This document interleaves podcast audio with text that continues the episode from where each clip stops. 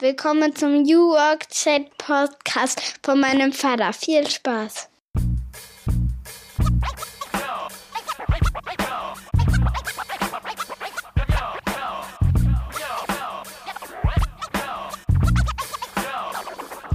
Und damit moin und willkommen zurück zu meinem Podcast New Work Chat. Ich bin Gabriel und ich freue mich, dass ihr wieder dabei seid. Entweder im Auto, auf dem Weg zur Arbeit oder im Homeoffice, wo auch immer ihr seid. Ich freue mich, dass ihr wieder am Start seid und heute mit mir in eine neue Folge durchstartet. Wir sind mittlerweile bei Episode 43 und ich sende aus Rostock aus dem eisigen Rostock hier oben an der Küste, an der es aktuell sehr stürmisch ist. Ich befinde mich gerade im Winterurlaub, allerdings zu Hause. Wir sind hier ein bisschen eingeschneit und unsere drei Mädels haben Winterferien und ja, wir gestalten den Tag kreativ und äh, sind da unter anderem auch mit Lego sehr beschäftigt, was mich natürlich sehr freut, denn das Kind im Manne ist natürlich immer noch da und jemand, der sich mit Lego beschäftigt und das auch im beruflichen Kontext, um auf neue Ideen zu kommen, um Kollaboration, Innovation, verständlich zu machen und zu fördern. Das ist mein heutiger Gast, der Jens Springmann. Der Jens ist also Innovation Coach bei Creafactive aus München. Er selber ist allerdings in Hildesheim und er hilft Unternehmen bei der Beantwortung der Frage, was muss man eigentlich tun, um als Organisation zukunftsfähig zu sein. Und er hat mitgeschrieben an dem wunderbaren Buch Future Fit Company und in diesem Buch werden wirklich ganz praktisch Trainingspläne zur Verfügung gestellt, um Innovation neu zu ermöglichen. Es hat mich ein bisschen erinnert an The Loop Approach, das Buch von The Dive. Den Simon Bergler hatte ich ja auch schon hier im Podcast, sei auch nochmal empfohlen, die Folge. Die Kollegen von Jens Springmann haben sich dazu eben auch nochmal Gedanken gemacht und sie sind auch selber auf der Reise. Sie sind also nicht nur ein New Work Beratungsunternehmen, sondern sie probieren selber aus und zwar auch mit dem Organisationsmodell Holokratie. Davon wird Jens uns berichten. Ein extrem spannender Austausch und ich wünsche euch ganz viel Spaß damit. Ja, dann herzlich willkommen zu meinem Podcast New Work Chat. Ich freue mich sehr, dass Jens Springmann heute zu Gast ist. Moin und viele Grüße aus Rostock. Ja, hallo Gabriel. Wie geht's dir? Ach, mir geht's gut. Ich hatte schon einen entspannten Vormittag. Du bist schon gejoggt, hast du gesagt, ne? Ja, genau. Das, wenn, ich das wenn ich das einrichten kann, dann mache ich das gerne auch ähm, über Tag. Und äh, wenn meine Kleine, ich habe eine kleine Tochter, wenn die in der Betreuung ist, dann nehme ich mir da gerne eine Stunde und drehe hier. Ich bin in Hildesheim, drehe hier gerne dann meine Runden. Genau, wir sind auch schon seit einer Weile im Kontakt. Ich habe euer Buch schon äh, seit einer ganzen Weile, Future Fit Company. Äh, auch darüber wollen wir heute sprechen. Äh, du kannst dich natürlich gerne auch gleich nochmal selbst vorstellen. Ähm, aber äh, was ich so äh, spannend finde und warum wir uns heute auch unterhalten, ist, ähm, dass, dass du dich um die Themen Innovation kümmerst, äh, Unternehmensorganisation und auch Kultur und dass ihr ähm, dafür sorgt, eigentlich, dass auch gerade in der jetzigen Zeit äh, mit, mit neuen Methoden äh, die Unternehmen vorankommen und zukunftsfähiger äh, gemacht werden. Du bist äh, Innovation Coach, auch Workshop-Moderator und ähm, darüber hinaus ja auch noch Vater. Das verbindet uns ähm, neben den Themen. Und du hast, was ich auch ganz spannend finde, auch darüber wollen wir heute sprechen, äh, Erfahrungen gemacht mit Holokratie. Äh, auch darüber äh, würde ich gerne mal mit dir heute äh, schnacken. Wie war das? Äh, wie, wie ist das so? Äh, ich habe bisher noch in keinem Unternehmen gearbeitet, in dem das ähm, ausprobiert oder gelebt wurde. Das finde ich auch sehr, sehr spannend. Bestimmt auch viele der Hörer des, des Podcasts. In, in diesem Sinne erstmal herzlich willkommen. Schön, dass du da bist, Jens. Und ähm, erste Frage, äh, wie würdest du meiner äh, siebenjährigen Tochter erklären, was du tust? Ja, das ähm, muss ich nicht immer de auch deiner Tochter erklären, sondern vor allem auch meiner Mutter oder meinem Bruder, die, die jetzt nicht aus so einem ähm, akademischen Spektrum kommen. Ja, mein Bruder ist ähm, Industriemechaniker und dem erkläre ich hin und wieder mal, was ich so tue. Und am Anfang hat er auch gesagt, naja, ihr mit euren Workshops und ähm, du hast ja angesprochen, einmal machen wir Innovation und Kreativitätsworkshops. Ich glaube, das ist noch eher erklärbar, dass ich Menschen helfe, aus ihren gewohnten Denkmustern rauszukommen, Möglichkeiten zu sehen, wo vielleicht Möglichkeiten sind, aber sie den Blick dafür nicht haben und vor allem äh, auch Teams an die Hand zu nehmen, weil ähm, kreativ zu sein in Teams auch immer die Menschen vor eine Hürde stellt, weil man muss sich ja offen zeigen. Man muss ja vielleicht auch mal eine für die anderen blöde Idee äußern, um weiterzukommen. Also das ist das eine, was ich tue. Und das andere ähm, ist mit Crew Effective, mit der Firma, für die ich arbeite oder mit der ich ähm, unterwegs bin, dass wir, ich sag mal, die Zusammenarbeit besser machen möchten oder sie auf, einen, auf ein anderes Level heben möchten. Ich glaube, Zusammenarbeit ist hier und da schon gut und Menschen machen auch intuitiv viele Dinge richtig.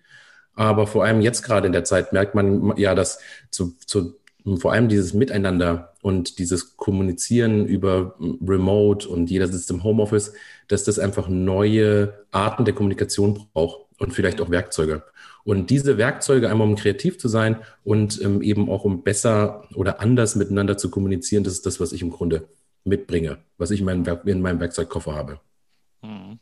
Das ist manchmal gar nicht so leicht, das äh, so runterzubrechen. Ne? Also auch wenn ich mit meinen Großeltern, die auch seit einer Weile auf WhatsApp sind, äh, darüber sprechen, die, die, sind auch ganz interessiert und, und neugierig, ähm, was, was wir so alles für Dinge machen. Aber ähm, das, also Kreativität, das ist kein neues Thema und auch Zusammenarbeit ist vielleicht kein neues Thema, aber wenn es dann in, in Richtung ähm, digitale Tools geht, äh, agile Methoden, da steigt dann der eine oder andere doch schon mal aus. Ne?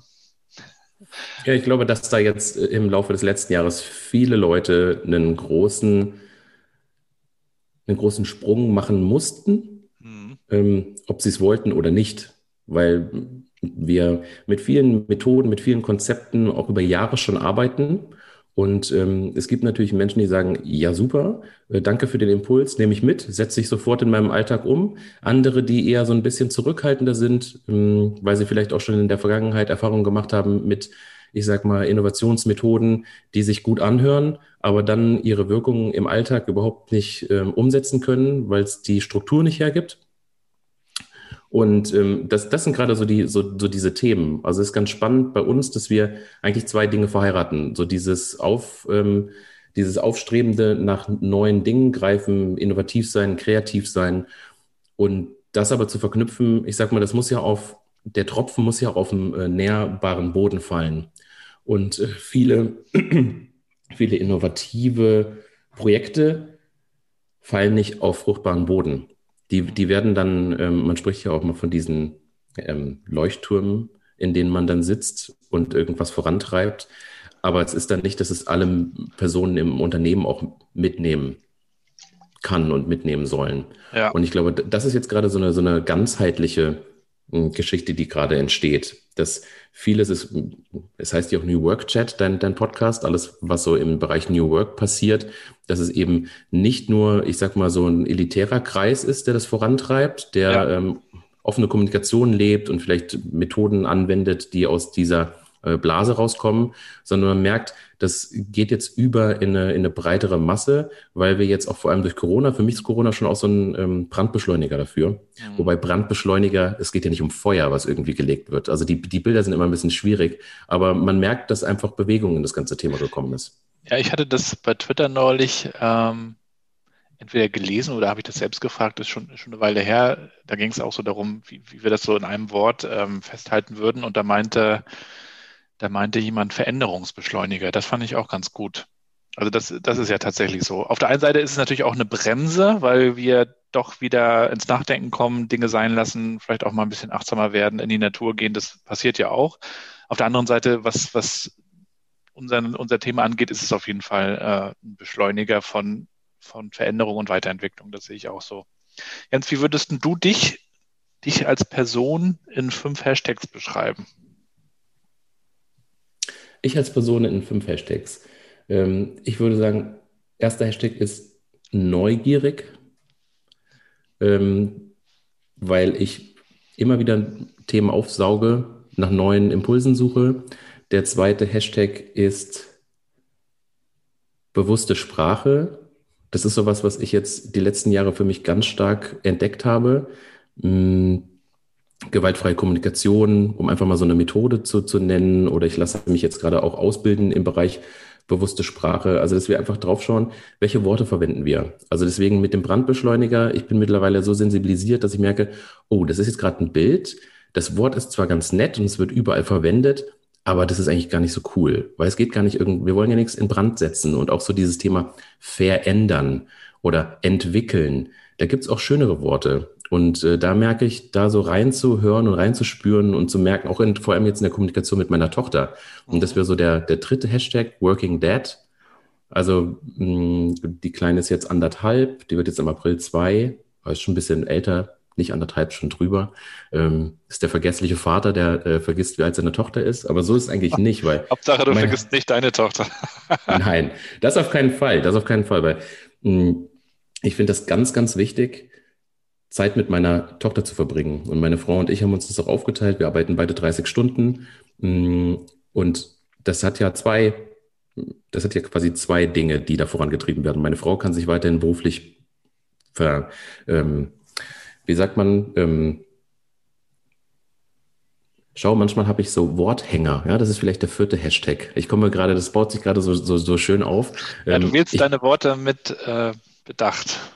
Ja, ich wähle meine Worte mit Bedacht und manchmal habe ich so ähm, Gedanken im Kopf, dass ich genau dieses eine Wort ähm, nennen möchte, aber nicht drauf komme.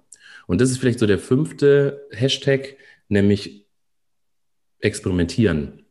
Ähm, vor allem so in diesem Innovationskontext geht es ja darum, auch Prototypen zu bauen und schnell Feedback zu bekommen. Und ähm, deswegen, ich gehe zum Beispiel auch ganz offen damit um, dass ich hier und da so Worthänger habe und spreche das auch an und sage dann, okay, dann nehmen wir jetzt irgendwas anderes, was vielleicht passt. Ich habe auch ein Riesenproblem mit Sprichwörtern. Ich baue immer Sprichwörter zusammen, die keinen Sinn machen, ja, aber, dann für andere, aber dann für andere Leute irgendwie total witzig sind. Also ich würde gar, ich würde gar nicht sagen, dass ich so auf ein paar Hashtags festmachbar bin, aber so dieses ähm, Working Dead bei mir Familie, wirklich wichtig ist und auch dieses Neugierige und ähm, Experimentieren. Das ist so das, was mich vielleicht ausmacht. Ähm, zum Thema Neugier habe ich gleich mal eine Frage. Also das wird ja zusammen mit Mut sehr, sehr oft genannt als, oder auch Empathie, vielleicht sogar die drei wird sehr, sehr oft genannt als, als sehr, sehr wichtige Skills, wenn es auch um Transformation und so weiter geht. Glaubst du eigentlich, dass man Neugier ähm, jemandem beibringen kann? Oder ist das etwas, was in einem drin ist? Kann man sowas bei, bei Kindern oder bei anderen fördern oder auch in Organisationen? Wie ist das ich mit der glaub, Neugier? Ich glaube, also wenn wir jetzt Kreativität und Neugierde zusammenbringen, ähm, dann kann man Kreativität und Neugierde nur hemmen. Die ist da. Und das merke ich ja jetzt gerade mit meiner kleinen Tochter. Die, äh, die entdeckt gerade die Welt. Und ähm, ich lebe ihr ja vor, wie ich die Welt sehe und wie ich in die Welt gehe. Und wenn ich da sehr ängstlich bin zum Beispiel, dann überträgt sich diese Angst.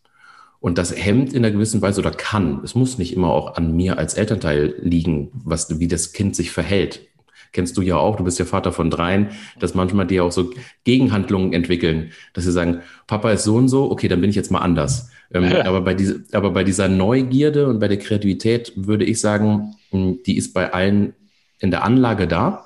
Und dann ist die Frage, wird die gefördert oder wird es im Grunde verhindert? Und es gibt ja sogar auch Studien aus den, aus den USA, die sagen, ähm, unsere Kreativität mit Blick auf, auf Neugierde, auf Ausprobieren, auf vielleicht Dinge sehen, die für einen Erwachsenen gar keinen Sinn machen, weil der kennt ja schon Bilder, der kennt ja schon die Abläufe. Also wir haben ja dann irgendwann einen Erfahrungsschatz und alles, was wir so sehen, das vergleichen wir damit. Ich hatte einen ganz interessanten ähm, Augenblick mit meinem Neffen, der ist sechs. Ich sollte ihm einen Polizeiwagen bauen aus Duplo. Und ich habe Teile verwendet, die für ihn überhaupt keinen Sinn gemacht haben. Und dann habe ich gesagt, schau mal, wenn wir jetzt Polizeiwagen so und so bauen würden, das wäre doch für die Polizisten viel cooler. Und er sagte, das sieht nicht aus wie ein Polizeiwagen. Also ich baue jetzt meinen eigenen Polizeiwagen. Und ich will gar nicht sagen, dass er jetzt irgendwie ähm, da nicht kreativ genug ist, aber man sieht, wie schnell im Grunde auch kleine Kinder Muster als die, also Muster vielleicht von anderen, den Eltern der Gesellschaft, als die Wahrheit annehmen und sagen, so müssen die Dinge sein. Mhm. Und ich finde es immer ganz spannend zu sagen, gibt es auch noch mal irgendwie eine andere Perspektive, die ich einnehmen kann? Und das ist das, was ich vielleicht auch mit meinen in den Workshops, die ich gebe, auch den Teilnehmern zeigen möchte. Mhm. Ich hatte gerade den, ich hatte gerade den, den Begriff beibringen im Kopf und dachte mir, nee, nee, das ist falsch, weil ich will denen nichts beibringen. So Eigentlich geht es darum. Übergriffig schon wieder. Ja, genau, genau, genau. Also man hat, also man hat häufig mh, mit Worten, die sich ja im Kopf bilden, Bilder, die man dann auch nach außen ausdrückt. Und ähm, das ist sowas, wo ich übe. Ja, da, da, und das ist vielleicht auch genau dieses Neugierige, mal zu gucken, was habe ich vielleicht für Sprachmuster im Kopf, die vielleicht irgendwer mal angelegt hat. Das kann bei den Eltern anfangen, das kann bei der Schule mit den Lehrern anfangen. Und ich bin's gerade, ich bin gerade auch sehr, ich habe gerade eben noch in der in, in der Zeitung gelesen. Ich bin dann noch so ein bisschen oldschool. Ich bin ja so ein Medienkind, ähm, der mal bei einer Tageszeitung auch eine Ausbildung gemacht hat. Ähm, in der Zeitung gelesen, ja, was diese Kommunikation beim Homeschooling jetzt gerade mit unseren Kindern macht, wo ein Lehrer vielleicht auch gar nicht kommuniziert oder vielleicht zu viel kommuniziert. Und dann sind wir auch wieder beim Thema Neugierde und ähm, wie passe ich mich vielleicht als Kind jetzt auch in dieser Zeit gerade beim Homeschooling an? Mhm. Und werden da vielleicht auch Themen, die ich vielleicht habe, was die Neugierde angeht, jetzt sehr, ähm, ich sag mal, runtergedrückt von außen? So dass ich sie gar nicht leben kann. Und da beginnt das eigentlich. Und sowas nehmen wir dann auch ins Berufsleben später mit. Hm. Gib uns auch gerne nochmal eine, eine Idee, ähm, wo du herkommst, wie, wie du so geprägt bist ähm, auf deinem Weg äh, vom, vom kleinen Jungen äh, hin zum Einstieg in die Berufswelt. Ja, das ist, also ich würde jetzt wenn ich jetzt mich neben mich stellen ähm, würde und ich bin, bin, jetzt 35, so die 35 äh, Jahre meines Lebens mal ähm, Revue passieren lasse, dann mh, hm, ist ja das, was jetzt quasi, ich denke mal, die Hörer in diesem Podcast auch interessiert, ja klar, alles, was so vor der Schule passiert ist, ist alles im familiären ähm, Bereich, das ist auch in Ordnung. Ich habe, nachdem ich den Grundwehrdienst gemacht habe, also ich war eigentlich immer so ein, so ein neugieriger Typ, ähm, und bin irgendwie so in diese Bundeswehrgeschichte reingerutscht, war eigentlich so der klassische Verweigerungskandidat, wollte aber zur Polizei, weil ich Polizisten schon immer cool fand. Mm, und so bin ich dann irgendwie bei der Bundeswehr gelandet und während der Bundeswehr habe ich mir Gedanken gemacht, was machst du denn danach? Also für mich war dieses, diese neun Monate waren das damals, 2004, waren sehr gut, um mir Gedanken zu machen, was, was willst du denn eigentlich danach irgendwie machen? Ähm, also wenn darüber diskutiert wird, ob ähm, junge Erwachsene im Grunde so eine Zeit brauchen, um sich zu orientieren, dann wäre ich immer dafür, es muss nicht die Bundeswehr sein, aber immer dafür, dass man irgendwie dieses ähm, Jahr oder sei es nur neun Monate irgendwie zur Verfügung stellt, dass man sich Gedanken ähm, darüber macht, was kann ich oder dort vielleicht auch neue Erfahrungen macht, also Thema Neugierde und dann schaut, okay, was ist so der nächste Schritt in meinem Leben? Und der nächste Schritt in meinem Leben war damals eine kaufmännische Ausbildung bei der regionalen Tageszeitung. Ich komme aus der Nähe von Koblenz, vom, am Rhein habe da dann zweieinhalb Jahre gelernt. Es war so aus dem Gedanken heraus, Kind, mach was Vernünftiges. Also das war auch noch stark, stark im Grunde genau, beeinflusst so von, von, meinen, von, meinen, von meiner Mutter, von meinen Eltern. Hm, habe aber in der Ausbildung gemerkt, hier höre ich jetzt nicht auf. Ich brauche irgendwie noch mehr Wissen. Ja, das Thema Neugier hat mich da angetrieben. Und dann äh, habe ich eine, ein duales Studium gemacht, wieder mit einem Verlag zusammen. Also ich war dann insgesamt sechseinhalb Jahre so in diesem, ich sag mal, traditionellen Verlagsumfeld.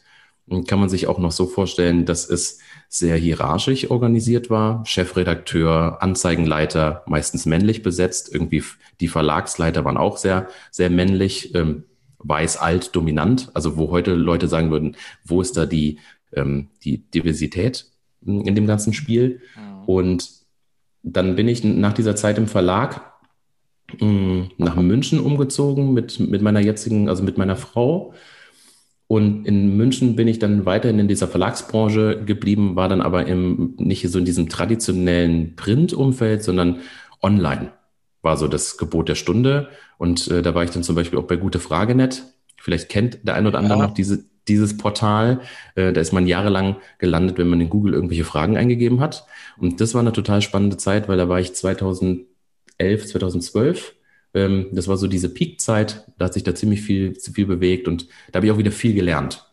Und dann habe ich mich, ähm, kannst du so offen sagen, abwerben Kennst du lassen. eigentlich noch äh, Formspring? Formspring, er sagt mir das, überhaupt nichts. Das ist auch so ein Social Network gewesen, äh, so Nische, Nische, äh, in, in dem man so äh, mit Fragen ganz viel gearbeitet hat. Ah ja. So, die, so dieser, dieser große Player aus den USA war ja Quora damals, ähm, wo ja, ja, wo ja gute Frage nicht dann so drauf, drauf geschielt hat. Und ach, das war eine super, das war eine super spannende, lehrreiche Zeit. Was ist eigentlich ich mich, Quora?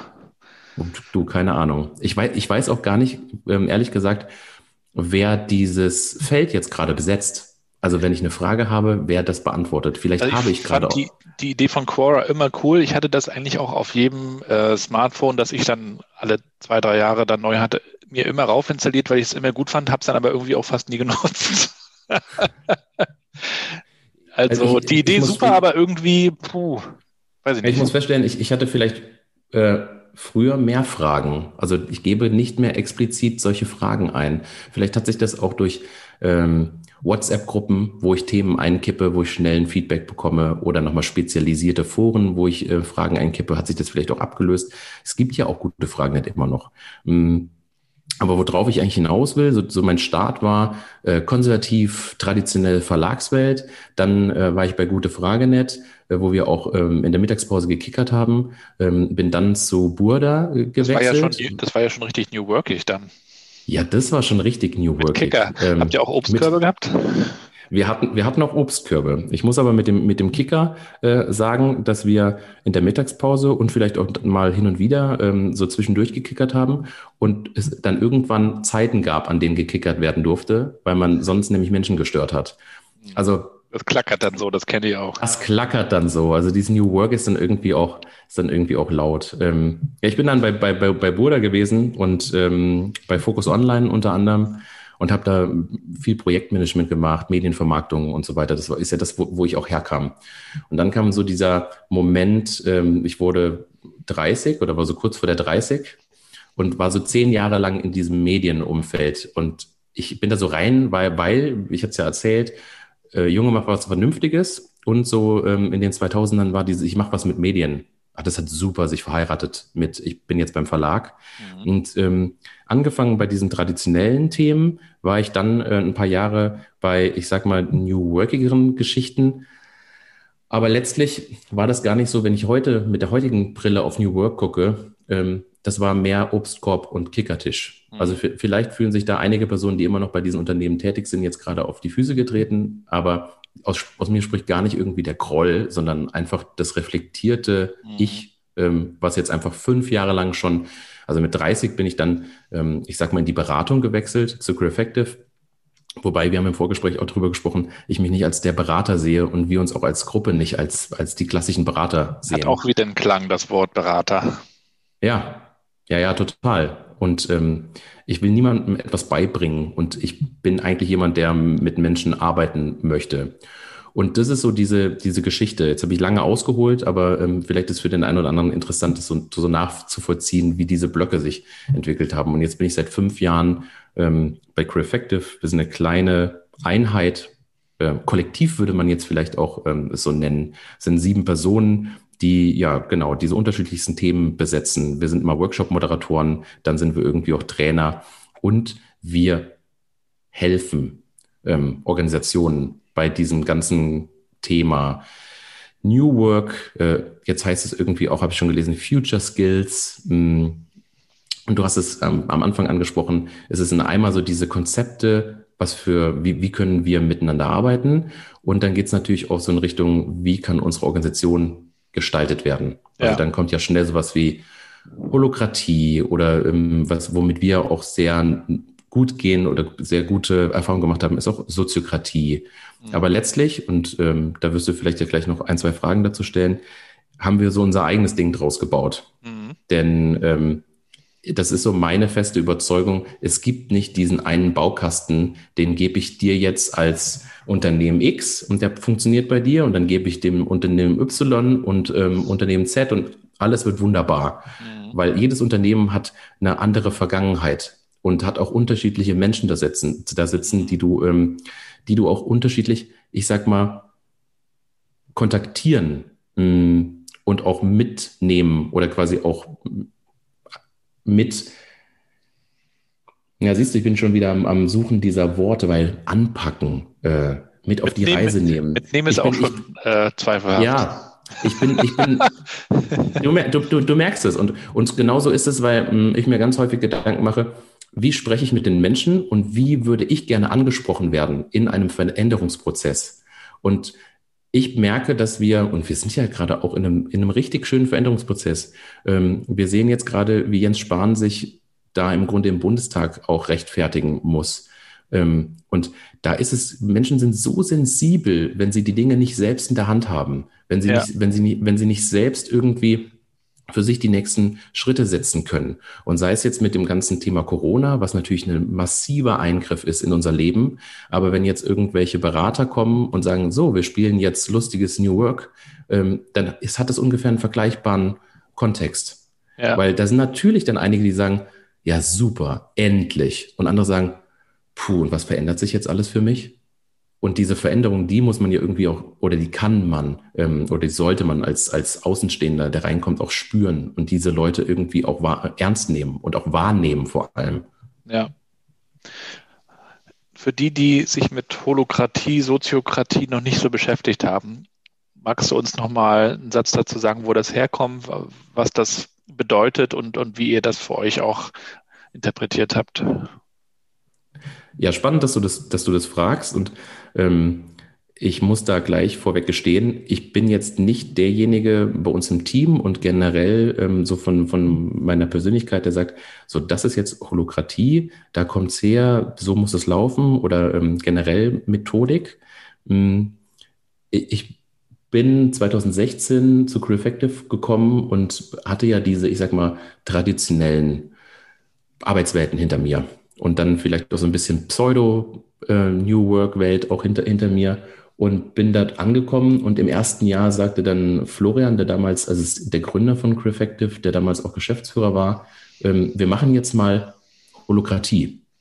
Und ich dachte, Holo was? Und Holodeck. ich glaube, so geht's ja. Ja, genau. Sind wir jetzt bei Star Trek? Und ich dachte, Holo was? Und dann kam und dann kam ein, ein Coach, weil auch so Holokratie ist ganz interessant, dass man sich auch jemanden von draußen holt. Und wir haben uns Gedanken gemacht, ähm, was ist denn der Zweck unseres Unternehmens? Was ist ein, oder Neudeutsch Purpose? Ähm, was macht uns aus? Also was ist das Warum, warum wir hier als, als, als Gruppe zusammen sind und was wir erreichen wollen vielleicht auch? Und dann haben wir uns überlegt, naja, was braucht es denn für Rollen? Also was habt ihr da für eine Antwort gefunden auf das Warum? Du, das verändert sich ständig. Das verändert sich ständig. Und ähm, dieses Warum, ich weiß gar nicht mal, was das 2016 war. Wir haben jetzt das letzte Jahr nochmal ganz stark so an unserem, an unserem Purpose gearbeitet. Und dies, in diesem Purpose, siehst du, ich hänge da jetzt gerade auch dran, ähm, weil so ist die Frage, muss ein Purpose etwas sein, wo du mich jetzt nachts anrufst Gabriel, und sagst, was ist euer Purpose? Und ich es dir sofort sagen kann. Und ich kann es dir gar nicht sagen, weil wir das im Grunde in einer gewissen Weise auch offen gelassen haben, weil wir vielleicht auch sieben Leute sind, die ein gemeinsames Ziel haben, weil wir wollen Menschen begleiten. Also das ist genau dieser Widerspruch zum Thema Beratung, wobei ich auch gar nicht sagen will, der böse Berater, weil es gibt auch sehr, sehr gute Berater. Ja, ja. irgendwie ist das ja auch so eine Außenwahrnehmung. Ähm, Berater sind die Schlipsträger, die reinkommen, die irgendwas anstoßen und wenn es umgesetzt werden muss, sind sie wieder weg. Mhm. Und das ist vielleicht auch noch die Abgrenzung. Also wir sind eigentlich, sehen uns eher als Begleiter und du hast es angesprochen, auch mit dem, mit dem Buch, was wir geschrieben haben, ähm, Unternehmen zukunftsfähig zu machen und in den Unternehmen auch die Menschen zukunftsfähig ähm, zu machen oder ihnen Hilfestellungen zu geben. Mhm. Weil wir in so in den letzten Jahren auch gemerkt haben, und damit gehe ich jetzt wieder zurück nach 2016, ähm, dass wir indem wir uns wirklich darüber Gedanken gemacht haben, was ist unser Zweck, hm, was gibt's für, für Rollen. Also in Holokratie spricht man dann von Rollen, weniger von Stellen oder Aufgaben, sondern von Rollen, die man einnehmen kann, um diesen Zweck zu erreichen. Und die haben wir erstmal ganz klar wie in einem Projektteam aufgeschrieben und dann überlegt, wie in einem Art Marktplatz, wer möchte denn welches Thema besetzen. Und interessanterweise sind wir ein total diverses Team. Wir haben ähm, Sinologen, wir haben ähm, Designer, wir haben eine Juristin äh, mit dem Team und mich als den BWLer. Nur mache ich überhaupt nichts mit Controlling, weil ich auf Zahlen keinen Bock habe, sondern ich bin bei, der, bei uns derjenige, der zum Beispiel das Marketing und die Webseite macht. Weil Da kommt so mein, mein, meine Stärke her und auch so meine Leidenschaft. Und das ist vielleicht auch nochmal das Interessante, dass man eben auch guckt, okay, was sind so die Fachhintergründe, die du mit, mitbringst, aber in welchen Themen stecken auch deine Leidenschaften? Und wenn ich mir klassisches Hiring angucke, dann geht es ja eigentlich nur darum, ich habe hier eine Stelle und die hat ein gewisses Aufgabenprofil und ich erwarte als Organisation oder als Unternehmen, dass du die und die Aufgaben für uns erledigst. Und Richtig. in diesem und in diesem holokratischen Thema ähm, geht es von der, ich sag mal, dieser Aufbauorganisation, wie wollen wir eigentlich arbeiten, ähm, stark in diese Rollen rein. Hm. Was aber dieser Schatz war bei Holocracy, ist vor allem die Trennung in Form von, was betrifft alles Themen der Zusammenarbeit einen großen Rahmen betreffend. Also da spricht man in der Holokratie von Governance. Ähm, was sind so die Regeln, die wir uns geben? Und dann die Trennung zwischen den Regeln und dem operativen Geschäft. In der Holokratie spricht man von ähm, Tactical Meeting. Und das sind ganz, ganz schnelle, kurze Meetings, wo man sich eigentlich nur Updates gibt, aber nicht wirklich was entscheidet. Und ähm, die Entwickler, es kommt aus den USA, und ähm, das ist im Grunde sowas wie Scrum. Also für diejenigen, die mit Scrum bewandert sind, ist ein agiles Framework, ist Holokratie, ich sag mal so ein Organisation, organisationelles Framework, wie man arbeiten ähm, kann und möchte. Und ähm, das kann man eins zu eins übernehmen. Und das geht zurück auf Brian Robertson und äh, auf seine Firma. Und meistens sind das ja Jungs, die ihre Firma umstrukturiert haben, damit gute Erfahrungen gemacht haben und dann sagen, so, das ist das Framework, was wir jetzt auch anderen zur Verfügung stellen. Die sind aber sehr einengt. Also sprich, entweder machst du Holokratie oder du machst keine Holokratie. Und wir haben für uns so gemerkt, diese, dieses Strukturgebende ist super fein. Wir sind super performant, super schnell. Also das ist ja auch manchmal mit New Work und Agilität, dass man schnell sein möchte. Ja. Wir haben aber gemerkt, wir sind ein Team aus ähm, vier Frauen und drei Männern. Die drei Männer, interessanterweise, haben gesagt, super gut, ja, diese Geschwindigkeit, alles klasse. Und bei uns in dem, in den, bei den Frauen im Team ist so dieses aufgebrochen, naja, aber bei dieser ganzen Geschwindigkeit bleibt das Mensch, bleibt das Menschliche auf der Strecke. Und da gibt irgendwie Holokratie keine Antwort drauf.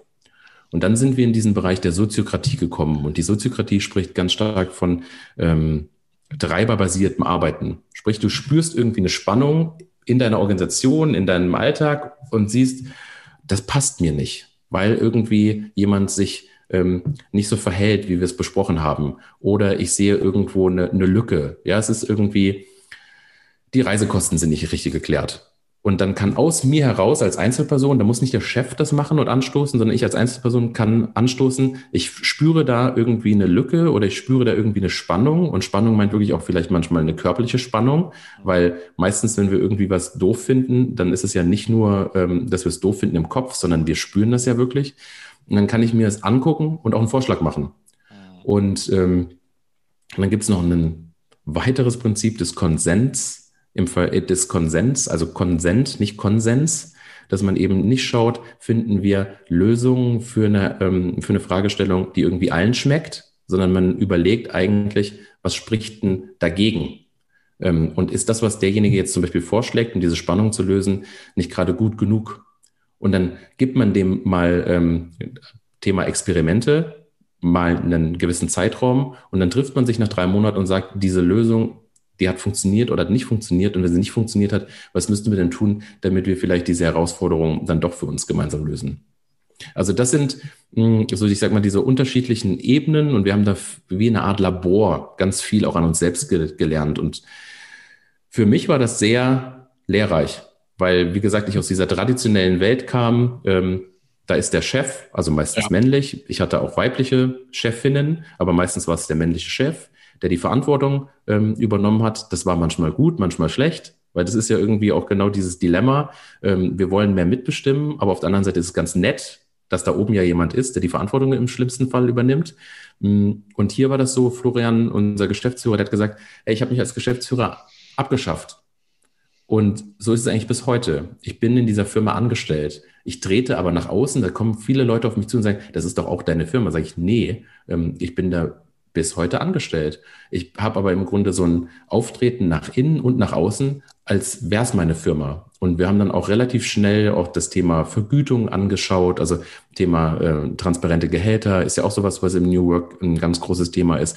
Und das war auch etwas, was wir auf den Tisch gelegt haben besprochen haben und für uns eine ganz gute Lösung im Team gefunden haben. Wie macht ihr das? das ist, ähm, wir, haben, wir haben transparente Gehälter. Wir committen uns jedes Jahr auf eine gewisse Leistung an äh, Tagen, die wir in Rechnung stellen möchten, weil so funktioniert ja unser Geschäft. Und auf Grundlage dieser ähm, Tage, die wir beim Kunden sind, die ja Umsätze bringen für die Firma, errechnet sich ein, gewisses, ein gewisser Gehaltsschlüssel. Und ähm, dann ist es auch noch so, dass wir eben auch gucken, wie viel wollen wir dann nach extern machen, also mit dem Kunden, wie viel Aufgaben braucht es nach intern. Natürlich müssen wir gucken, dass die Firma sich rechnet, weil es gibt ja auch immer noch Gesellschafter. Ähm, wir würden es gerne auflösen, aber das deutsche Recht sieht halt immer noch vor, ihr braucht eine Gesellschaft, ihr braucht irgendwie einen Geschäftsführer, also wir sind eine klassische GmbH und diese Rollen müssen einfach besetzt werden.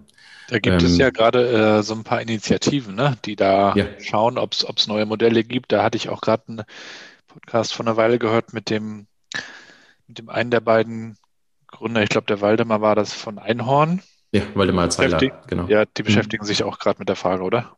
Ja, ja, nicht nur die. Also nicht das sind, die.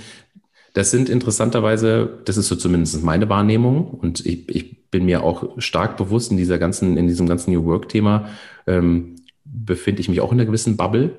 Also wenn ich dann mit Freunden spreche, die zum Beispiel an der Klinik als Arzt arbeiten, die haben ganz andere Themen.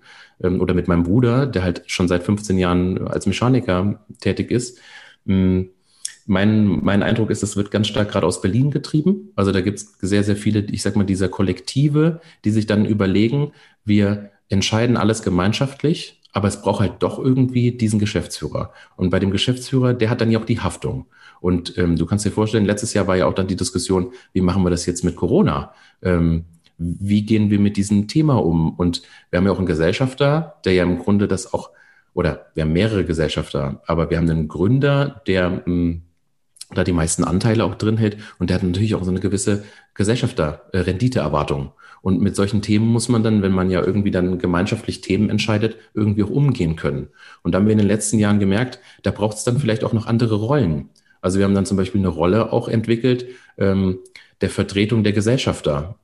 Also das ist dann keine Person, die Gesellschafter ist, sondern jemand Angestelltes, der aber dann mit den Gesellschaftern dort nochmal in, in den Austausch geht, weil wir gesehen haben, das lag irgendwie brach. Oder auch so dieses Thema Renditeerwartung. Ähm, wir haben in einem, in einem externen Coaching gemerkt, dass so dieses Thema Renditeerwartung nie explizit ausgesprochen wurde, es aber immer da war. Ja. Und, und das ist für mich wenn wir auf diesen Ursprung New Work wieder zurückkommen, Dinge besprechbar machen ähm, und vielleicht auch mal zu sagen, ich weiß es nicht, ich habe da keine Antwort drauf. Das ist für mich das, was das ausmacht. Und wir ja. haben letztes Jahr mussten wir dann natürlich auch überlegen, wie gehen wir jetzt mit Corona um? Und wir haben für uns ganz klar gemacht, egal wie sich entwickelt, ähm, wir schauen im Team, wie wir es lösen, bevor wir zum Beispiel jemanden entlassen oder jemand sagen, wir müssen jemanden freistellen. Und das können in meinen Augen vielleicht auch nur ähm, Unternehmen machen, die, ich sag mal, sich da in die Augen schauen können. Ähm, Gleichzeitig merken wir jetzt aber auch gerade auch, und das ist vielleicht dann wieder so ein blinder Fleck, also wir sprechen häufig von blinden Flecken, weil in so einem System sieht man ja manchmal Dinge nicht und die ja. kann man nur als jemand sehen, der quasi außerhalb des Systems steht.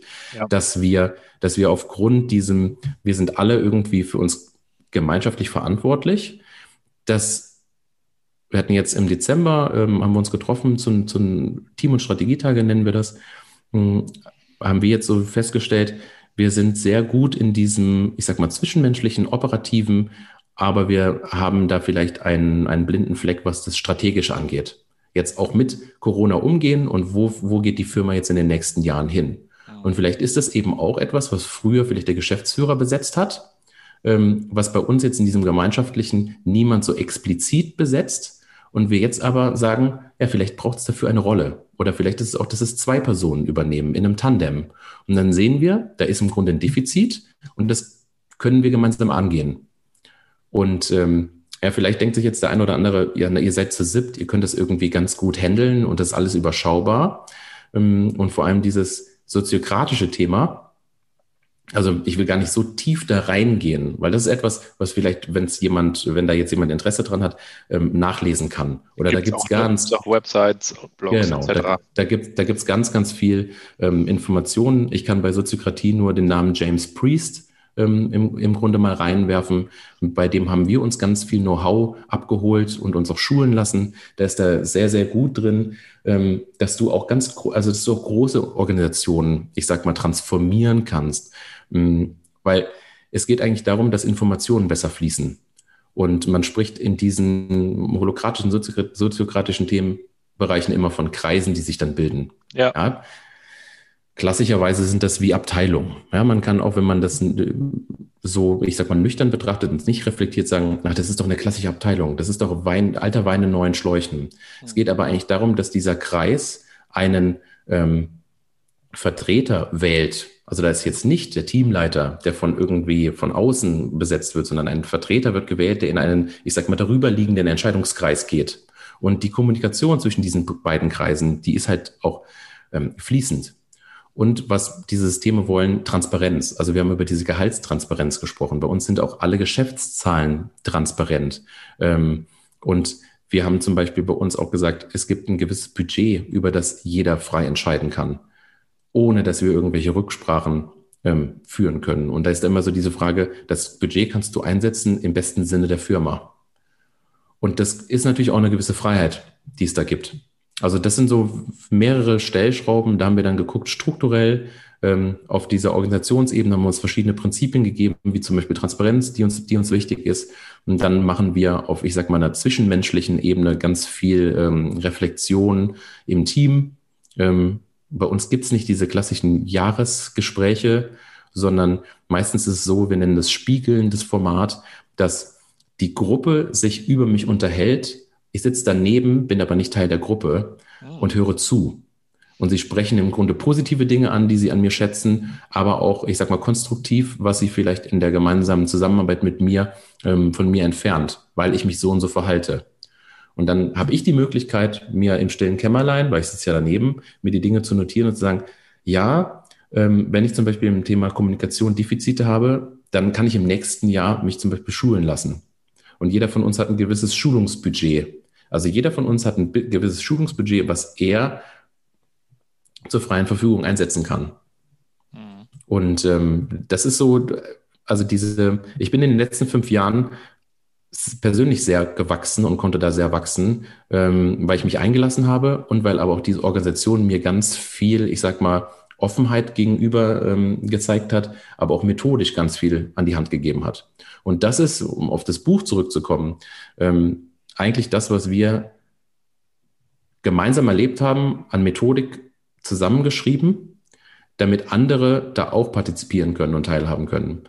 Jetzt ja. weniger mal, um zu sagen, so wir als Berater haben jetzt ein Beraterbuch geschrieben. Es ist mir ganz wichtig, das äh, da deutlich zu machen, sondern eher so dieses, wenn ihr gerade New Work machen möchtet, wisst aber nicht, wo fangt ihr an, dann ist hier zumindestens, ich sage mal, eine Basis, wo ihr starten könnt da kommt ja dann oft bestimmt auch die Frage, ähm, also nicht nur, wo fangen wir an, sondern wie, wie fassen und verstehen wir eigentlich New Work? Welche Rolle spielt ein Friedhof Bergmann? Welche Rolle spielt Digitalisierung? Das ist ja gar nicht so leicht, darauf eine Antwort zu geben. Also es gibt ja auch nicht die eine Antwort, aber wenn ihr mit, mit vielleicht auch mit Geschäftsführern sprecht, die sagen, wir würden da gerne was machen, ähm, wie brecht ihr das runter, New Work, für die? Hm. Ja, das ist ganz, das ist eine ganz interessante ähm, Betrachtung, mit den Geschäftsführern anzufangen. Also das ist ja so diese Frage, wo kommt der Impuls her? Ich ja. sag mal, für New Work. Und ähm, wir haben uns da im, im Vorfeld von dem Buch auch Gedanken gemacht und viel mit, mit Kunden von uns auch gesprochen. Wo, wo sind so diese Treiber, die euch überlegen lassen, euch mit diesem Thema zu beschäftigen? Weil wenn alles gut laufen würde, ähm, dann könnte man ja so weitermachen wie, wie vorher. Es braucht ein und, Problem, ne? Ja, und, und, und es ist meistens so ein, es, es braucht ein Problem für Bewegung. Ja. Ähm, und wir haben über Corona gesprochen und Digitalisierung und irgendwie gehen jetzt gerade auch ganz viele Themen, die vorher nicht gingen. Also Remote Work, jetzt wird über Homeoffice gesprochen. Ähm, es sind natürlich so diese Rahmenbedingungen. Aber wir merken für dieses Thema New Work, und du hast ja den Friedhof Bergmann angesprochen. Der Friedhof Bergmann will ja eigentlich eine gesellschaftliche Veränderung. Ähm, der Einzelperson. Also mach, mach wirklich das, was du wirklich, wirklich willst. Raus aus der Abhängigkeit. Ra raus, raus aus der Abhängigkeit, genau. Das ist ja so dieser, mh, mm, ich sag mal, New Work lässt ja ganz, ganz viel Raum. Und das ist ja auch gut so. Also wenn jetzt jemand sich hinstellt und sagt, das ist, das ist New Work. Oder ich habe ganz viel Bauchschmerzen mit Xing, ähm, also mein ehemaliger Arbeitgeber Burda, der gesagt hat, so Xing heißt jetzt New Work SE. Wir, wir claimen jetzt mal dieses Wort. Das finde ich nicht gut, ähm, weil New Work ist im Grunde so, so vielschichtig. Und fangen wir an mit Friedhof Bergmann.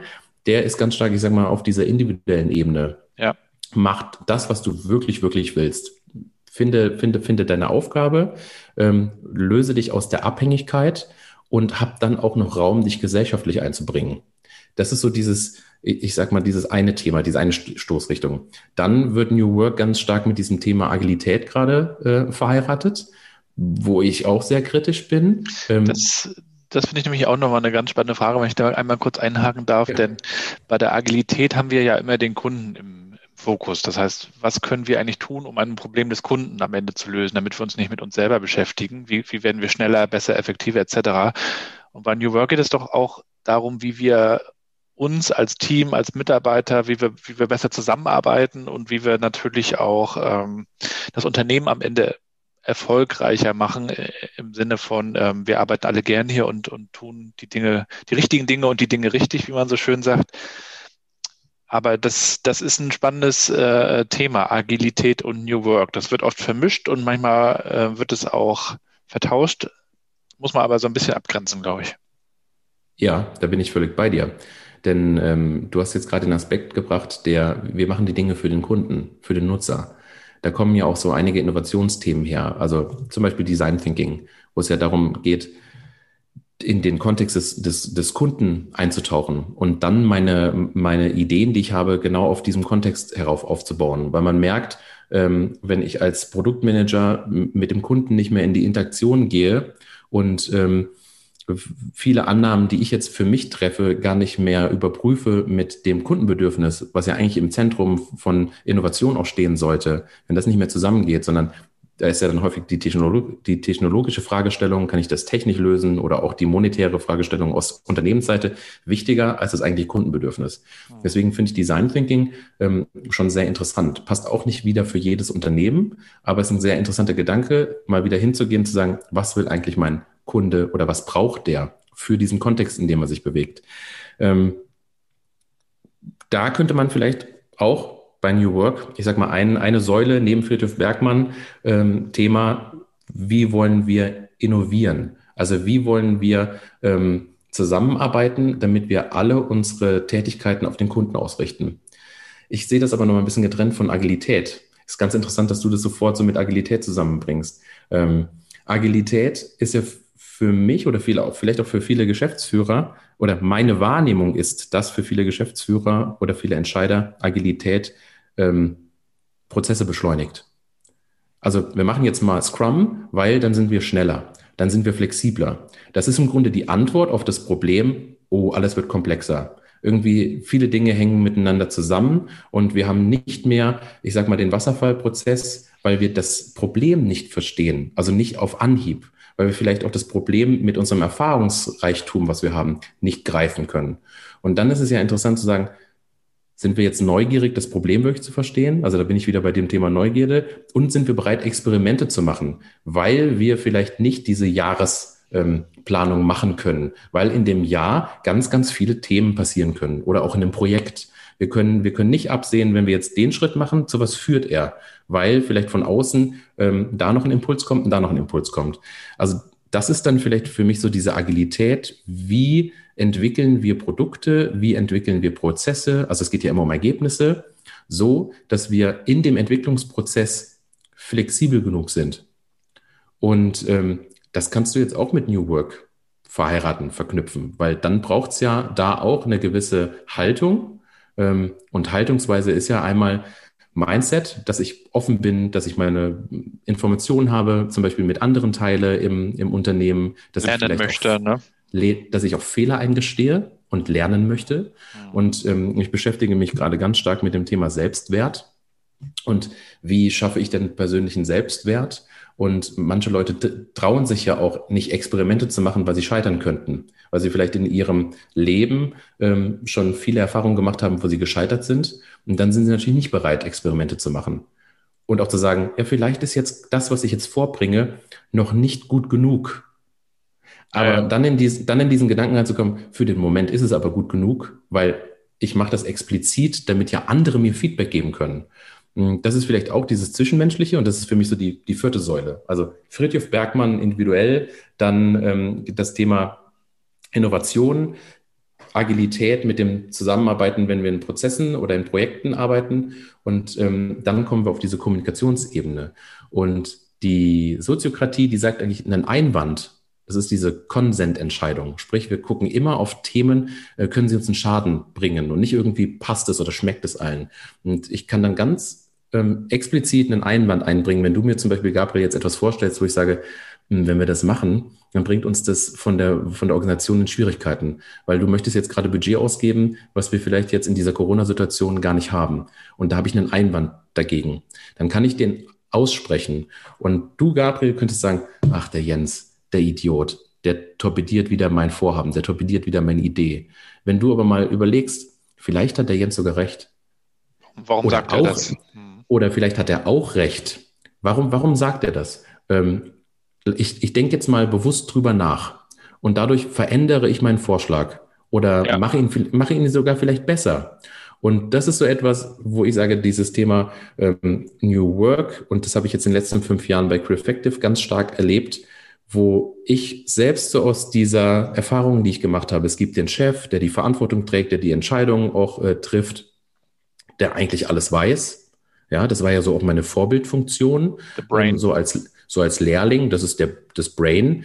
Ähm, und es gibt ja ganz, ganz viele Menschen, die dann eben auch sagen, du als, als Chef, als, als Teamleiter musst nicht alles wissen, sondern es geht darum, dass du das Team orchestrierst, weil die ja auch sehr, sehr viele Wissen haben. Und das ist eigentlich für mich dann so dieser Kern. Ähm, eine Kommunikationsebene finden, wo wir offen ansprechen können, was, was wir denken. Ja. Ähm, ich habe letzte Woche erst mit jemandem mich unterhalten, wie dieses äh, Thema Emotionen da auch ganz, ganz wichtig ist. Also, dass ich auch meine Emotionen benenne. Weil wir kennen alle den, den Menschen, ob jetzt männlich oder weiblich, ist völlig egal, der sagt, ich hau jetzt auf den Tisch und setze etwas durch. Ähm, und da mal dann zu sagen, warum haue ich jetzt auf den Tisch? Warum ist mir das jetzt wichtig? Welche Emotion? Ich bin jetzt gerade richtig wütend, weil wir ähm, vor einer Woche was beschlossen haben und daran hat sich keiner gehalten. Ihr, ihr seht, in, in dieser Emotion, die ich gerade habe, habe ich mich nicht unter Kontrolle, weil mir das wirklich nahe geht. Ähm, und ich, und dann ja auch dieses Thema, ich beschreibe diese Situation erstmal, wir haben etwas besprochen und daran wurde sich nicht gehalten. Und dann zu überlegen, ich habe eine Bitte an euch. Also das ist dieses klassische Schema der gewaltfreien Kommunikation. Und ähm, da im Grunde Menschen anzuleiten, wie sie miteinander kommunizieren können, wie sie, wie sie, sie Entscheidungen treffen können, Thema Konsent, wie sie Ziele definieren, also das Thema Purpose finden. Das finde ich total spannend. Und ob du das jetzt anstreichst mit Holokratie oder Soziokratie oder Design Thinking oder gewaltfreie Kommunikation, ist für mich erstmal total wurscht. Und ähm, ich persönlich sage auch, das, was mir schmeckt, was ich mir so an New Work die letzten Jahre angeguckt habe, wo ich sage, das gibt mir einen Mehrwert, das mache ich auch weiter. Und so würde ich mir sogar wünschen, dass ähm, einige andere Kollegen oder Kolleginnen auch damit umgehen. Nicht zu sagen, so das ist Scrum und das ist Holokratie und bitte nehmt jetzt den Baukasten. Diese und ich Stempel sehe auch, und Schubladen, ne? Ja, wobei ich auf der anderen Seite ähm, es auch so sehe, in Unternehmen sind natürlich viele Menschen, die sagen, gebt mir den Baukasten, gebt mir das Rezept, weil das hilft ja. Und wenn ich das jetzt nachkoche bei mir, dann hilft das ja auch meiner Organisation. Und ähm, na, ich würde mir wünschen, dass wir sind alle mündige Bürger oder alle mündige Menschen. Und ähm, lasst, die, lasst die Menschen partizipieren, holt die Teams zusammen, lasst sie auch äh, die Themen gemeinsam entscheiden. Ich glaube auch nicht, dass wir jetzt im Januar 2021, wo wir gerade sprechen, am Ende dieser Reise sind. Also da wird sich noch ganz, ganz viel verändern. Und es gibt ja auch gerade diese Stimmen, die sagen, wir haben gerade eine massive Krise, wenn nicht sogar die größte Krise der letzten Jahrzehnte. Ja und ihr mit eurem New Work Shishi, so ein New Work wird jetzt mal so richtig ähm, gestresst. Ja, ja. Und, es gab und sogar den Titel beim Harvard Business Manager, die New Work Lüge. Mhm. Ah, klar, aber der Stresstest ist ja auch eigentlich gut. Also da wird ja jetzt auch mal wirklich geguckt, was ist hier nur Obstkorb und was hilft wirklich. Mhm. Ja. Ja, da bin, ich, da, da bin würdest, ich völlig bei dir. Würdest du denn den Chef, die Führungskraft, wie auch immer man es nennt, heutzutage mit dem Bild des Dirigenten verbinden? weil du das vorhin so mit Orchestrieren sagtest. Einige denken ja auch in Richtung Coach, wie so ein Fußballcoach, der so die richtigen Leute, also das Team zusammenstellen muss. Andererseits nimmt mhm. irgendwie der Fußballcoach ja immer nur die besten, performantesten Spieler. Das ist ja eigentlich vielleicht auch nicht unbedingt das. Der Dirigent guckt ja aber auch nochmal so ein bisschen, wer ist wo an welcher Stelle gefällt mir persönlich fast ein bisschen besser, das Bild des Dirigenten. Der muss jetzt nicht selber der beste ähm, Drummer sein, aber ähm, er schaut halt, wie ist die Lautstärke, wie hört es sich insgesamt ganz gut an, ne? Ja, ich hatte gestern erst eine Diskussion mit, mein, mit meinem Kollegen Daniel genau ähm, darüber und er hat mir den Impuls äh, gegeben, er sieht es als gefährlich an, dass der Chef, Teamleiter, Geschäftsführer, wie auch immer, dass der auch Coach sein soll. Weil wie du schon sagst, das Bild mit dem Trainer finde ich gut. Wie kann ein Coach dich coachen, also klassisch coachen, über Fragetechniken ähm, im Grunde die Entscheidung bei dir als Person lassen, wenn er auch derjenige ist, der entscheidet, ob du bleibst oder gehst. Also das finde ich irgendwie sehr, sehr schwierig. Ja. Also wie, wie, soll derjenige, und dann sind wir eigentlich bei diesem mh, mm, amerikanischen Bild von Coach, also der Trainer, der im Grunde, ähm, im Grunde Rahmenbedingungen vorgibt, Spielzüge vorgibt und du ähm, machst die nach. Aber wir sind ja hier so im, im ich sag mal, im deutschen Raum eher mit diesem ähm, Coach-Begriff ge geprägt. Hm, der Coach ist derjenige, der, der nichts für dich entscheidet, weil die Entscheidung liegt ja bei dir als Coachee. Und dieses Zusammenspiel, wenn der, wenn diese, diejenige Person dann in der Organisation entscheidet, ob du, äh, wenn du gut performst, befördert wirst oder wenn du schlecht performst, gehst, und über hm. Geld und all das. Ja.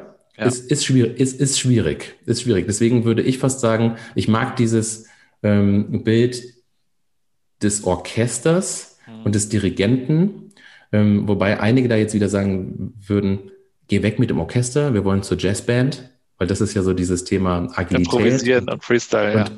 Und wir improvisieren und freestylen. Und wir sind, weißt du, ich bin, ich bin da sehr offen, was die Diskussion angeht, weil ich habe meine Wahrheit. Ich habe meine Erfahrung ähm, aus dieser traditionellen Welt mitgenommen, jetzt aus der Erfahrung bei Creeffective und ähm, die Menschen, mit denen ich mich so umgebe. Und ich gehe immer wieder offen auf Leute äh, zu, die sagen, das, was ihr da macht, ist Mist. Weil ich dann neugierig bin und frage, warum? Also, ja. Du fragst, mir. Die, du stellst die Frage, warum äh, sagst du das oder du denkst darüber nach, warum sagt er das? Ne? Ja. Das, also diese, dieses lernende, diese lernende Haltung verbinde ich auch mit, mit New Work. Also überhaupt sich, sich selber mal zu fragen, was will ich? Was würde meinem Team gut tun? Was würde vielleicht auch meiner Organisation gut tun? Es ist in der Vergangenheit ja oft so gewesen, dass Dinge ausgeführt wurden ne? und äh, ja. nicht hinterfragt wurden. Und dass wir uns jetzt alle mehr fragen, was, was wäre gut was könnte gut sein, darüber in den Austausch kommen und ähm, dass es nicht mehr diese eine Wahrheit gibt, ne? dass man das, was wir bei VUCA auch mit Mehrdeutigkeit bezeichnen, dass man das vielleicht auch dann akzeptiert und vielleicht sogar auch aushalten muss. Ähm, es gibt jetzt nicht den einen, der recht hat. Ja, du hast ja auch gesagt, ähm, warum kommen oder mich gefragt, warum kommen die oder mit welchen Weggründen kommen die Geschäftsführer uns zu? Und viele möchten ja, dass ich sag mal in ihre Mannschaft ich finde das Wort Mannschaft auch wieder schwierig ähm, für, für, im Grunde das, das, das Team, mh, mm, dass die unternehmerisch denken, dass die aus sich selbst heraus neue Impulse haben. Wenn ich aber im Grunde in einem System aufgewachsen bin oder schon seit Jahren im Grunde dort meine Erfahrung gemacht habe, dann ist es ja schwierig, dass ich jetzt auf einmal unternehmerisch tätig werde. Und ich habe vielleicht auch einen Rahmen geschaffen, wo die, die vielleicht unternehmerisch tätig oder Dinge anstoßen möchten, ähm, die sind dann irgendwann nicht mehr da. Und das ist dann ganz, ganz schwierig. Und das ist ein, das ist ein Riesenprozess, ähm, Menschen in die eigene Verantwortung zu bringen. Mhm. Und so dieses Thema Holokratie, Soziokratie hat ja auch viel mit Selbstorganisation zu tun. Und Selbstorganisation heißt ja auch, okay, ich bin jetzt, ich bin jetzt am Ende des Tages doch für meine, für mein Handeln selbst verantwortlich. Und da, es gibt natürlich Menschen, die scheuen sich davor und die können dann nicht mit umgehen. Ähm, und dann heißt es aber auch, diese Menschen mitzunehmen. Weil dann, es wird immer Unterschiede geben. Wenn, wenn ich sowas in eine große Organisation, wo ich viele unterschiedliche Personen habe, was ja auch gut ist, weil wenn ich halt nur die High-Performer habe, ähm, dann habe ich nur dieses High-Performer-Becken. Ich brauche vielleicht mal Impulse von jemandem. In den Innovationsworkshops sage ich halt auch immer, schaut, dass ihr eine gute Durchmischung drin habt. Jemand, der lange dabei ist, mit jemandem, der ähm, neu dazugekommen ist. Und dann schafft, oder zum Beispiel jung und alt ist ja dieses Bild, Mann, Frau, Azubi, Geschäftsführer, was die Machtverteilung angeht.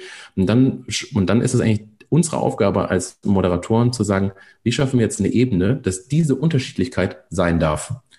Denn da bin ich der festen Überzeugung, dass, wenn ich das schaffe, dass diese Unterschiedlichkeit sein darf, also nicht sein muss, weil das wollen ja viele, sondern sein darf, ähm, dann kommen wir gemeinsam weiter. Hm.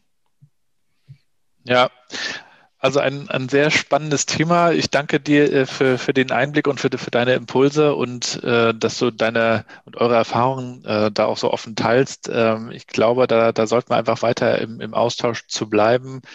Ähm, bin auch sehr gespannt, wie sich dieses Jahr entwickelt, wie wir mit Corona umgehen, was Corona äh, mit uns macht und wie wir da auch Innovationen ähm, neu verstehen und neu weiterdenken. Jens, ich würde dir äh, zum Abschluss unseres Gesprächs, denn wir sind auch schon wieder bei, bei einer Stunde, auch gerne nochmal fünf bis sechs ähm, Sätze rüberschmeißen, die du bitte spontan äh, beendest, wenn du soweit bist. Feuerfrei, feuerfrei.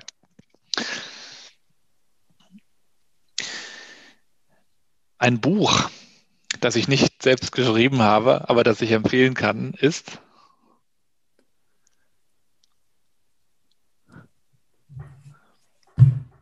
Ich habe so viele gute Bücher. Schaut er sich um. Äh, muss kein Fachbuch sein, ne? Nee, nee, nee, muss kein Fachbuch sein. Aber weißt du, ich habe, ich lese gerade äh, keine Regeln. Das Buch über Netflix und Reed Hastings. Ah, das habe ich auch auf der Liste. Ist das gut? Ja, das ist gut. Vor allem für das, wo wir uns jetzt gerade drüber unterhalten haben, finde ich das ja. ähm, sehr, sehr passend. Okay, interessant. Äh, nächster Satz. Ähm, eine Person, mit der ich gerne einmal diskutieren würde, wäre? Ich oder du? Du. Also du aus deiner Sicht. Friedhof Bergmann. Worüber würdest du mit ihm sprechen? Über New Work. Hm. Wenn es kein Internet gäbe, würde ich mehr Zeit haben. Nicht so viel in Social Networks rumhängen wahrscheinlich. Also ich nehme mir da schon, ich nehme mir da schon äh, bewusst meine, meine Auszeiten. Ähm, aber das ist ja genau dieses ähm, Fear of Missing Out Thema. Ich könnte ja was verpassen. Und äh, da muss ich auch noch dran arbeiten an dem Thema. Ein, ein wichtiger Future Skill für unsere Kinder ist neugierig bleiben. Bleiben. Sehr gut. Und äh, die, die letzte ähm, Frage, der letzte Satz. Wenn die Corona-Krise vorbei ist, dann haben wir hoffentlich. Oh, große Frage. Wenn die Corona-Krise vorbei ist, dann haben wir hoffentlich weiterhin eine offene ähm, Gesellschaft. Das wäre gut. Vielen Dank, Jens, äh, für das Gespräch. Äh, liebe Hörer da draußen, schaut euch unbedingt mal Future Fit Company an, das Buch. Besucht den Jens äh, bei LinkedIn, besucht mal die, die Website. Wir packen das natürlich alles in die Shownotes. Gibt es noch einen, einen Punkt, der dir wichtig ist, den du den Hörern mitgeben möchtest, Jens, zum Abschluss? Oh, ich glaube, es gibt gar nicht immer diesen einen wichtigen. Ich tue mir immer schwer, mit etwas herauszupicken, weil es gibt so viele Themen und ähm, das ist vielleicht genau das Einzige, womit wir auch gestartet sind. Äh, es gibt ja den, den Spruch von Steve Jobs, ähm, bleibt neugierig und, und hungrig und das würde ich einfach allen mitgeben. Ja, sehr schön. Vielen Dank, sehr schönes Schlusswort. Dir dann auch weiterhin alles Gute, bleib gesund, äh, bleib neugierig natürlich und ähm, ja, wie, wie ich das zurzeit eigentlich jedem äh, meiner Gäste sage, ich hoffe wirklich sehr, dass wir uns dann auch nochmal offline treffen. Äh, virtuell ist schön und gut, spart Zeit, ist effektiv oft, aber ich freue mich auch, wenn man sich dann mal wieder bei einer Tasse Kaffee irgendwo im echten Leben, wie man so schön sagt, trifft. Ja, danke dir, Gabriel. Alles klar, Jens. Ich danke dir auch und dann bis bald. Ne? Mach's gut. Ciao. Ciao. Und wir sind am Ende von Folge 43 mit Jens Springmann. Ich fand das Gespräch sehr, sehr inspirierend und glaube wirklich, dieser Punkt, den er macht, dass wir uns alle über Sprache noch viel mehr Gedanken machen sollten, der ist wirklich sehr wichtig. Mich würde natürlich auch interessieren, was bei euch hängen bleibt, was euch als Impuls inspiriert hat. Schreibt mir gerne eine Nachricht, schreibt mir gerne auch Feedback zum Podcast selber auf LinkedIn, auf Twitter, auf dem Blog von mir gerne auch gabrielrad.com und empfehlt ihn bitte weiter, bewertet ihn. Ähm, da würde ich mich wirklich sehr drüber freuen. Und hier kommt noch ein kleiner Werbeblock, allerdings in eigener Sache. Ich habe mit dem Alexander Kluge und dem Marc Eichborn ein neues Format entwickelt. Und zwar auf dem derzeit so angesagten Social Network Clubhouse. Wir möchten gemeinsam mit euch die einzelnen Themenbereiche von New Work beleuchten, ausleuchten, diskutieren und auch kritisch hinterfragen. Ist das schon New Work oder kann das weg? Das ist so die Frage, die bei uns im Titel integriert ist. Immer donnerstags 20 Uhr. Bitte einschalten und bitte mitdiskutieren. Wir freuen uns auf euch.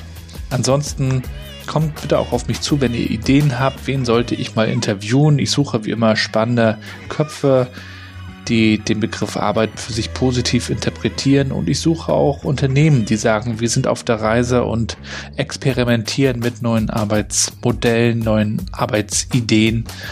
Das macht ja für mich im Podcast so ein bisschen den Mix aus. Also spannende Porträts von Leuten und aber auch spannende Experimente und natürlich auch manchmal der Blick zurück zu mir in die Region nach Mecklenburg-Vorpommern.